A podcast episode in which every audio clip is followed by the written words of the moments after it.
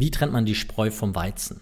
Wie kann man durch harte Fakten, aber auch durch weiche Kriterien am Ende die Unternehmen, die als Pleitegeier enden, von denen trennen, die prinzipiell Bestand haben und erfolgreich sind? Moin, mein Name ist Nils Steinkopf. Herzlich willkommen zu einer neuen Folge des Aktienpodcasts. Und in dieser Folge möchte ich mit dir darüber sprechen, wie man Pleitegeier erkennt, bevor sie Pleitegeier sind. Und das ganze Thema hat ja in den letzten Jahren durch den Wirecard-Skandal äh, mediale Aufmerksamkeit bekommen. Ähm, ich muss sagen, das Thema ist für mich einige Jahre vorher sehr äh, akut und interessant geworden, nämlich ähm, durch ein Unternehmen namens KTG Agrar. KTG Agrar war ein deutsches Unternehmen, börsennotiert, eines der größten Agrarunternehmen in Deutschland, wenn nicht sogar in Europa.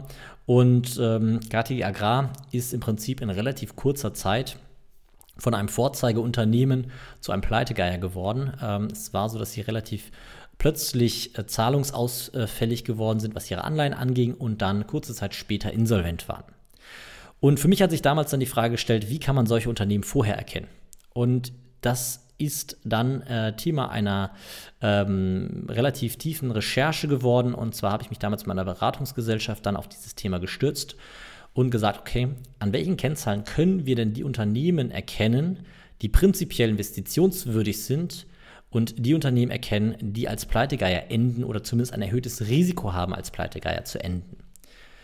Und dafür haben wir uns dann die Daten von ähm, im Prinzip allen amerikanischen, börsennotierten amerikanischen Unternehmen der letzten 20, 30 Jahre geholt und dort erstmal vor allem die angeguckt, die insolvent gegangen sind oder besonders hohe Kurseinbrüche hatten.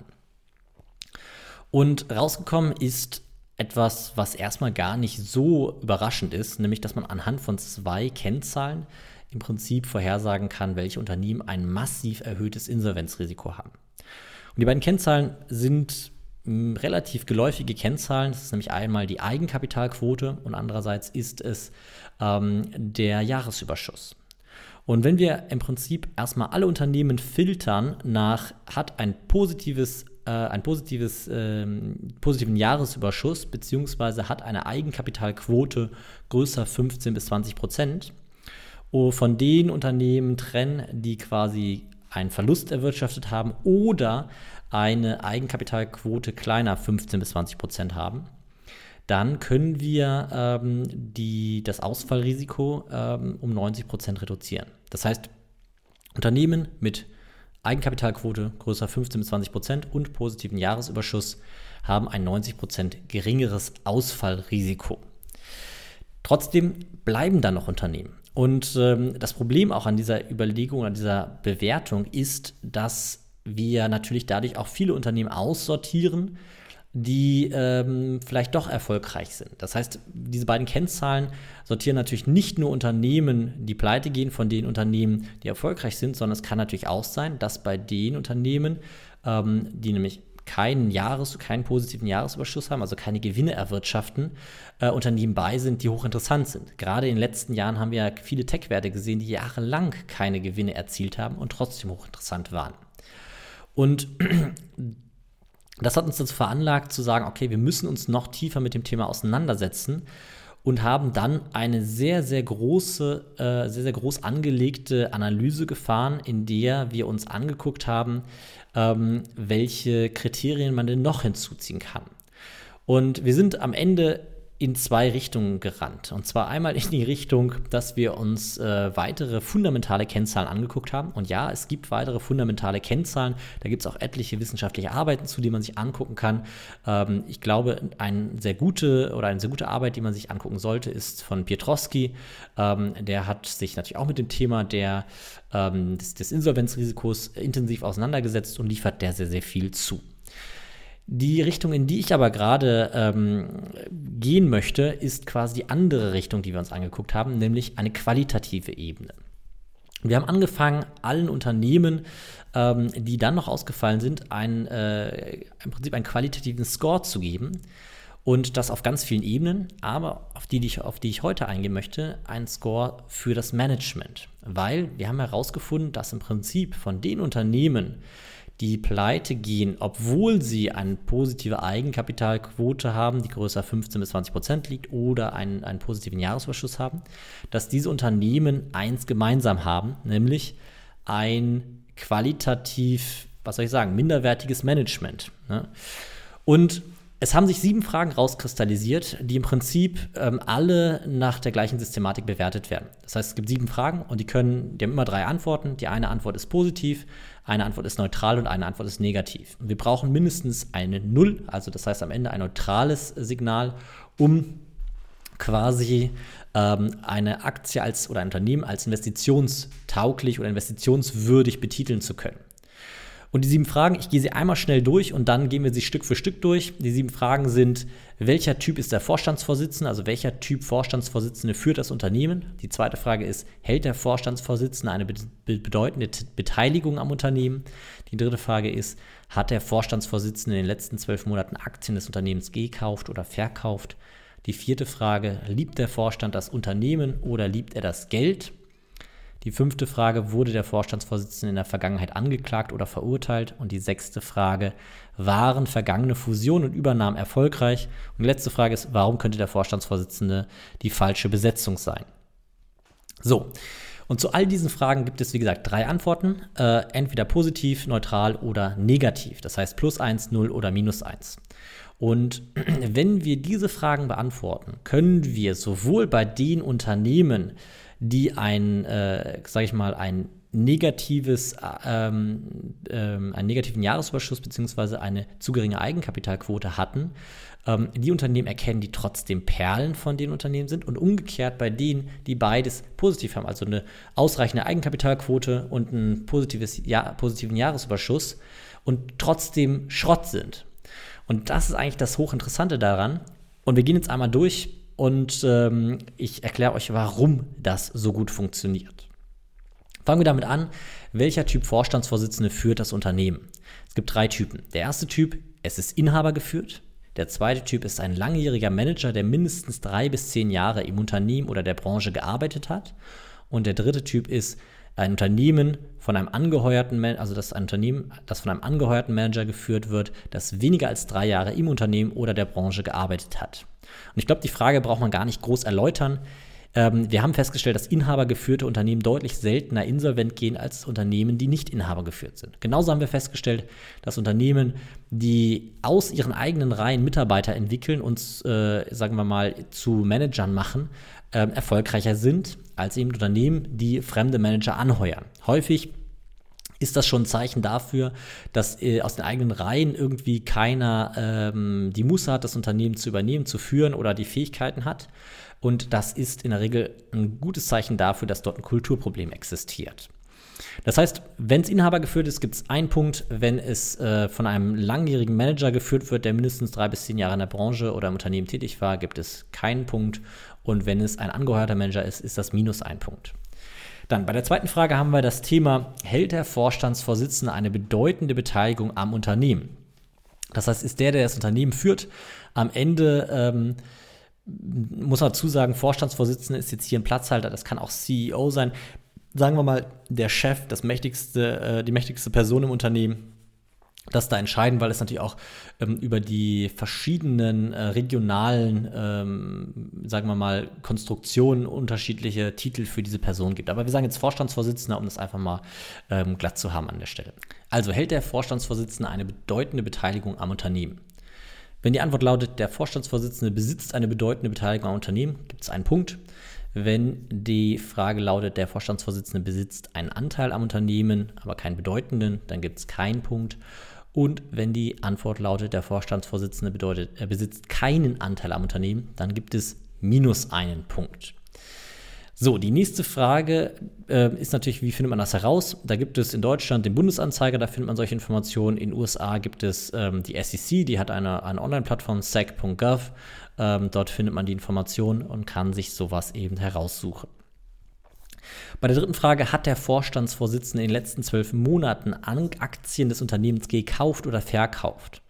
Und auch da wieder ist die Antwort, er hat Aktien gekauft, gibt es einen Punkt. Gibt es die Antwort, er hat keine Aktien gekauft oder verkauft, keinen Punkt. Und gibt es die Antwort, er hat Aktien verkauft, gibt es minus einen Punkt. Das heißt, auch die Informationen findet man beim Bundesanzeiger, findet man bei der SEC ähm, und kann im Prinzip sehen, wer dort ähm, Anteile gekauft oder verkauft hat, weil solche Insidergeschäfte sind veröffentlichungspflichtig. So, dann kommen wir zu der nächsten Frage und das ist meine absolute Lieblingsfrage, weil sie ist wirklich eigentlich die Frage, die das Ganze auf den Punkt bringt, nämlich liebt der Vorstand das Unternehmen oder das Geld? Und eine Sache, die wir wirklich schnell feststellen konnten, ist, dass wenn es eine qualitative Frage gibt, diese Frage die beste Frage ist, um Unternehmen ähm, zu trennen von, ähm, also gute Unternehmen von schlechten Unternehmen zu trennen. Und die Antwort kann lauten, der Vorstandsvorsitzende ist durch seinen zurückhaltenden und sparsamen Lebensstil bekannt. Ähm, das könnte man noch erweitern, könnte sagen, und durch die, ähm, die, die die Liebe zum Unternehmen. Also ähm, als Beispiel, ähm, Elon Musk ist ein gutes Beispiel an der Stelle, der im Prinzip ja ähm, für die Unternehmen lebt. Er selbst hat, äh, ich, da gibt es ja etliche Berichte in den Medien, dass er sein Haus verkauft hat, um seine Firma zu finanzieren, dass er seine Autos verkauft hat, um seine Firma zu finanzieren, dass er eigentlich privat irgendwie mehr äh, sparsam lebt, aber in dem Unternehmen halt eben alles macht. Das kann man auf die Netflix-Gründer ähm, beziehen, das kann man auf Jeff Bezos in seinen ersten Jahren beziehen. Ähm, das kann man auf etliche andere Unternehmen beziehen. Und das ist natürlich immer schwierig, wenn wir jetzt Beispiele aus der Verfügbarkeit nehmen, weil natürlich da immer häufig die erfolgreichen Beispiele genommen werden. Aber wenn wir dieses Kriterium statistisch betrachten, dann sehen wir, dass das eines der Kriterien ist, das am Ende die Spreu vom Weizen trennt. Und ähm, die Null wäre, es gibt keine Informationen über das Privatleben oder den Lebensstil. Und minus ein Punkt, und das ist ganz, ganz wichtig an der Stelle, ist, der Vorstandsvorsitzende ist für seinen Konsum, seinen luxuriösen Lebensstil bekannt und präsentiert diesen gerne.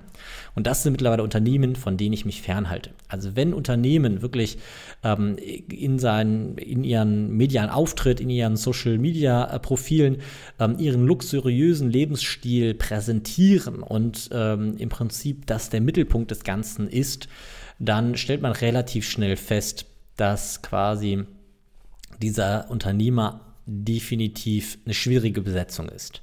Ne, ich kann viele gute Beispiele nennen für ähm, die erste Kategorie, also durch den Zurückhalt und sparsamen Lebensstil, beziehungsweise durch die Liebe zum Unternehmen. Ähm, zum Beispiel der T-Mobile USA, ähm, Jean Leger, äh, der T-Mobile USA äh, Vorsitzende, Vorstandsvorsitzende ähm, oder CEO, der war ein perfektes Beispiel dafür, dass er wirklich einfach ganz klar für das Unternehmen gelebt hat und nicht für den Konsum, den luxuriösen Lebensstil unbedingt. So, und diese Frage, wirklich, das ist eigentlich mittlerweile die, äh, die, auf die ich als erstes gucke, wenn ich ein Unternehmen ins Portfolio hole. Ähm, zumindest von den qualitativen. So, dann kommt die nächste Frage. Wurde der Vorstandsvorsitzende in der Vergangenheit angeklagt oder verurteilt? Auch eine ganz einfache Frage und äh, auch eine sehr wichtige Frage, ähm, weil daran kann man schon sehr gut erkennen, ähm, welche Unternehmen ähm, oder welche Unternehmen mehr zumindest äh, schwierig sind. Und da haben wir eine leicht andere Bewertung. Null bedeutet, der Vorstandsvorsitzende wurde in der Vergangenheit nicht angeklagt, verurteilt und ist durch keine dubiosen Machenschaften aufgefallen. Minus eins ist, der Vorstandsvorsitzende ist in der Vergangenheit bereits angeklagt worden, ist durch oder ist durch dubiose Machenschaften aufgefallen. Und der dritte Punkt, minus zwei Punkte, also die dritte Antwort, minus zwei Punkte. Der Vorstandsvorsitzende wurde in der Vergangenheit bereits mehrmals angeklagt oder verurteilt, beziehungsweise ist häufiger durch dubiose Machenschaften aufgefallen. Also die einzige Frage, bei der ich minus zwei Punkte vergeben würde. So, dann gibt es noch eine weitere Frage, die hochinteressant ist, nämlich waren vergangene Fusionen und Übernahmen erfolgreich? Und wenn Unternehmen Fusionen bzw. Übernahmen durchführen, ist eigentlich das Wichtigste zu gucken, wie sind die verlaufen. Und es gibt welche, die erfolgreich verlaufen, es gibt welche, die nicht so erfolgreich verlaufen. Beats bei Apple ist zum Beispiel eine sehr erfolgreiche Fusion gewesen oder Übernahme gewesen. Und Monsanto bei Bayer ist keine erfolgreiche Übernahme gewesen. Und ähm, die Frage, äh, die, oder die Antworten auf die Frage lauten, die durchgeführten Fusionen und Übernahmen in den letzten drei Jahren waren erfolgreich, plus ein Punkt. Die durchgeführten und äh, durchgeführten Fusionen und Übernahmen in den letzten drei Jahren waren nicht erfolgreich, minus ein. Und es wurden keine Fusionen oder Übernahmen in den letzten drei Jahren durchgeführt, kein Punkt. Und die allerletzte Frage, die ich mir dann stelle, ist, warum könnte der Vorstandsvorsitzende die falsche Besetzung sein?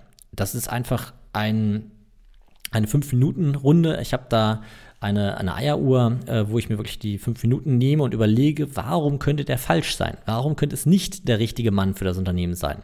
Gucke mir da wirklich genauer an, wer da sitzt und was er macht und was seine Stärken und Schwächen sind und was eigentlich für Stärken und Schwächen beim Unternehmen notwendig sind. Das ist eine sehr qualitative Frage, die man jetzt nicht mm, so hart bewerten kann, aber die trotzdem für das Gedanken und Spiel und die Auseinandersetzung mit dem Unternehmen einfach wertvoll ist.